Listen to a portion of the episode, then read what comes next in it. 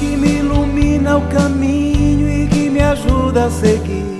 Bom dia, amado de Deus, bom dia, amada de Deus. Louvado seja Deus por um novo dia que Ele nos dá. Neste dia 11 de maio de 2022, estamos juntos para refletir mais uma vez o Evangelho do dia, esse alimento diário que fortalece a nossa alma, enriquece a nossa fé. Espero que tenha te ajudado todos os dias a acordar melhor em Deus, tá bom? Então vamos juntos, porque hoje o Senhor vai se revelar como face do Pai, aquele que fala as palavras do Pai. Vem comigo, em nome do Pai, do Filho e do Espírito Santo. Amém. A reflexão do Evangelho do Dia. Paulo Brito.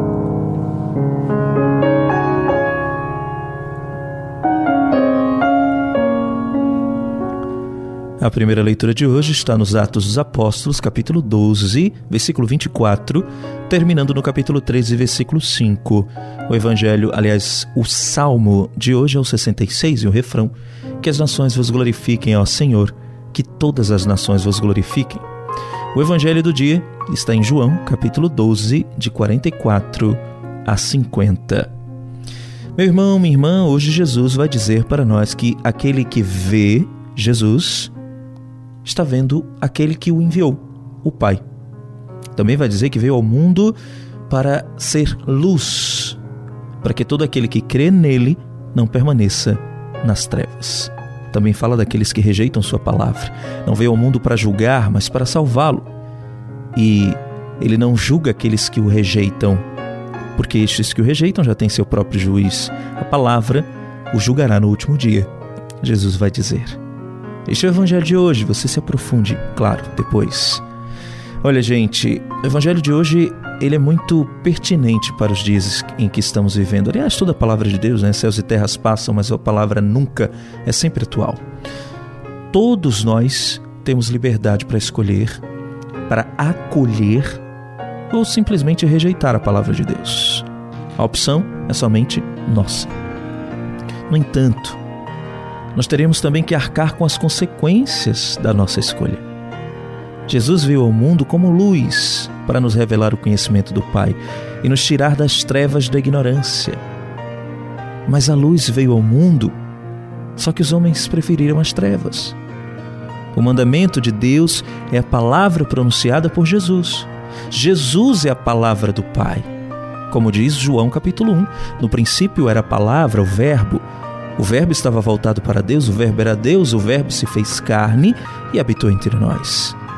Por isso, quem não crê em Jesus está rejeitando também a sua palavra e a palavra de Deus. Porque Jesus é o Verbo de Deus, é o próprio Deus. Ele não é um simples relato histórico, também não é um conto de fadas, ele é real.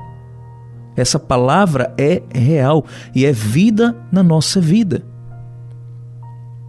Por conseguinte, o conhecimento da palavra de Deus nos abre o entendimento para que a gente possa trilhar o caminho da salvação.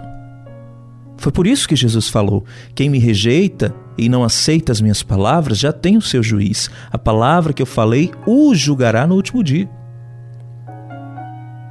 E como será isso? E por quê? Bem, se o conhecimento da palavra de Deus nos abre o caminho da salvação, se não a ouvimos, se não a praticamos, se ela não é, nos dá sentido de fé, e se a ela não damos a nossa confiança, estamos ignorando a Jesus, aquele que veio nos salvar do pecado e da morte. Por isso, as palavras que nós rejeitamos que saiu, saíram de Jesus, que veio do Pai, são essas palavras que nos julgarão no último dia. Meu irmão, minha irmã, nós precisamos entender uma coisa importante e que deve ficar no nosso coração de uma vez por todas. A felicidade do homem total é o objetivo da salvação de Jesus. Às vezes nós persistimos no erro e não nos atentamos de que o tempo está passando e que estamos andando na marcha ré, voltando aos mesmos questionamentos de sempre. Não progredimos, não prosperamos, E assim a gente corre o risco de minguar, de fenecer nos nossos achismos. Se, pelo contrário, acolhêssemos a palavra de Jesus como nosso guia, nós estaríamos a mil anos-luz do que somos agora. E você? Você tem levado a sério o Evangelho?